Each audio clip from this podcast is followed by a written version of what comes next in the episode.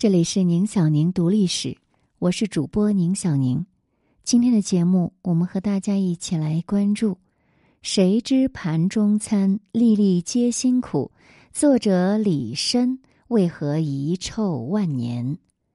文章来源《平民古代史》。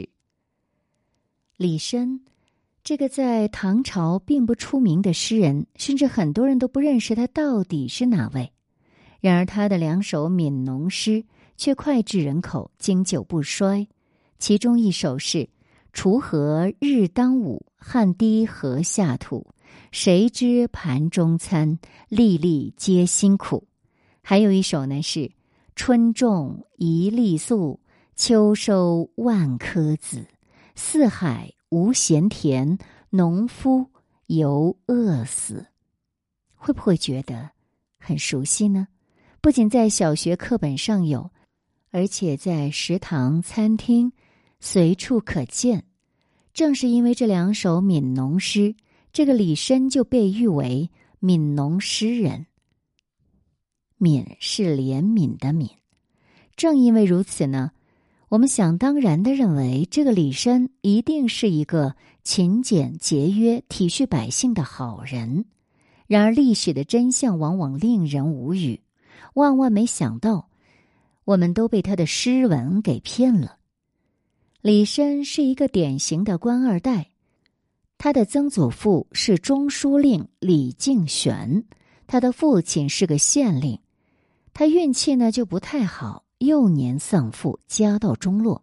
青年时期目睹农民终日劳作不得温饱，就以同情和愤慨心情写了《悯农诗》二首，传颂千古。随后呢，他参加了科举考试，三十五岁中了进士，就此开启自己的仕途之路。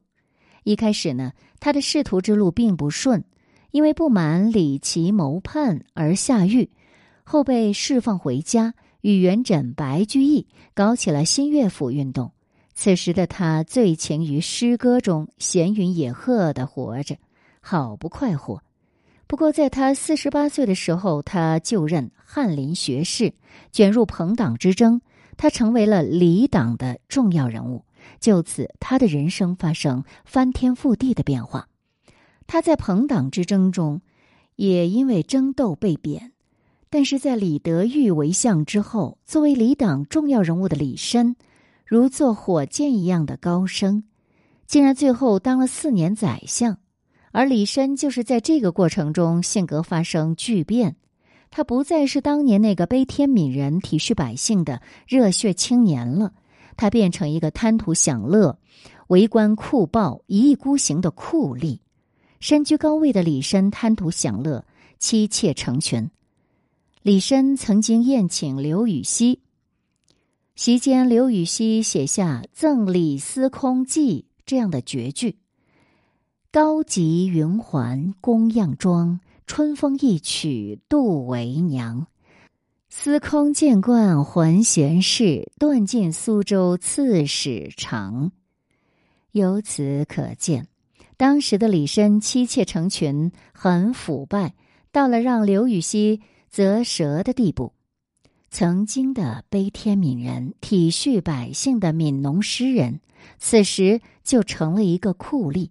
据记载，由于李绅为官酷暴，当地百姓常常担惊受怕，很多人甚至渡过长江、淮河外出逃难，不敢在他的地盘里生存。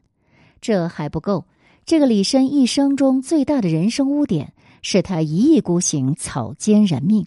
他晚年经手吴襄案，在调查吴襄之后，发现这个吴襄呢，虽然有贪污，但并不严重。而且强娶民女，这个是不实的，罪不至死。李绅却不听下属的劝解，一意孤行，强行把吴襄送上了断头台。李绅如此草菅人命，据说是因为吴襄的叔父吴武陵当年呢曾经得罪过李德裕的老爸，为了讨好李德裕，李绅才一意孤注，一定要将吴襄处死。此时的李绅完全是被权力蒙住了双眼，成为一个利欲熏心之人。公元八四六年，七十四岁，李绅病逝。第二年，吴襄案终于得到平反，而死去的李绅受到了削身三官、子孙不得势这样的处罚。的确是人在做，天在看，不是不报，时候未到。当年那个体恤百姓的李绅，悯农诗人，之所以成为一个草菅人命的酷吏，就是因为他被权力蒙蔽。在权力带来的快感中迷失了自己，成为了他最不想成为的人，贪图享乐，不择手段。因此，他的悯农诗虽然那么出名，可他本人却已经很少被人提及。欢迎大家守候，这里是宁小宁读历史。接下来的时间，我们再来跟大家分享：僧敲月下门的贾岛，骑驴撞的到底是谁？文章来源：枕边历史。转载自看见。我们经常说安全驾驶，因为酒驾导致的事故事件层出不穷。在古代呢，有位诗人，他还是个和尚，和尚自然不能喝酒，也就不存在酒驾的可能。不过呢，他可是非常真实的来了一次危险驾驶。这个诗人叫贾岛。贾岛可不是一般人。五代时期，所有的诗人都效仿贾岛的风格。宋初的晚唐体、宋末的永嘉四陵、明末的中谭，以及清末的同光派，或多或少受到贾岛的影响。放到现在，就算他不像李白、杜甫那样是一线，但他也不缺话题、流量和狂热的粉丝。话说贾岛有天呢。骑着一头驴，边走啊边作诗。当做到“鸟宿池边树”时，他不知道下一句究竟应该“僧推月下门”好呢，还是“僧敲月下门”好，急得揪掉了好几根胡子。而那头驴呢，可能也是受了主人的感染，神情也有点恍惚，无意当中撞到了京兆尹的车队。京兆尹相当于首都的市长。你一个平民冲撞了市长的车队，可想而知，这是个多么大的罪过呀！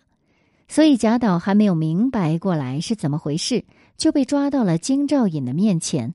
而万幸的是，这位京兆尹不是别人，正是当时大名鼎鼎的文坛领袖韩愈。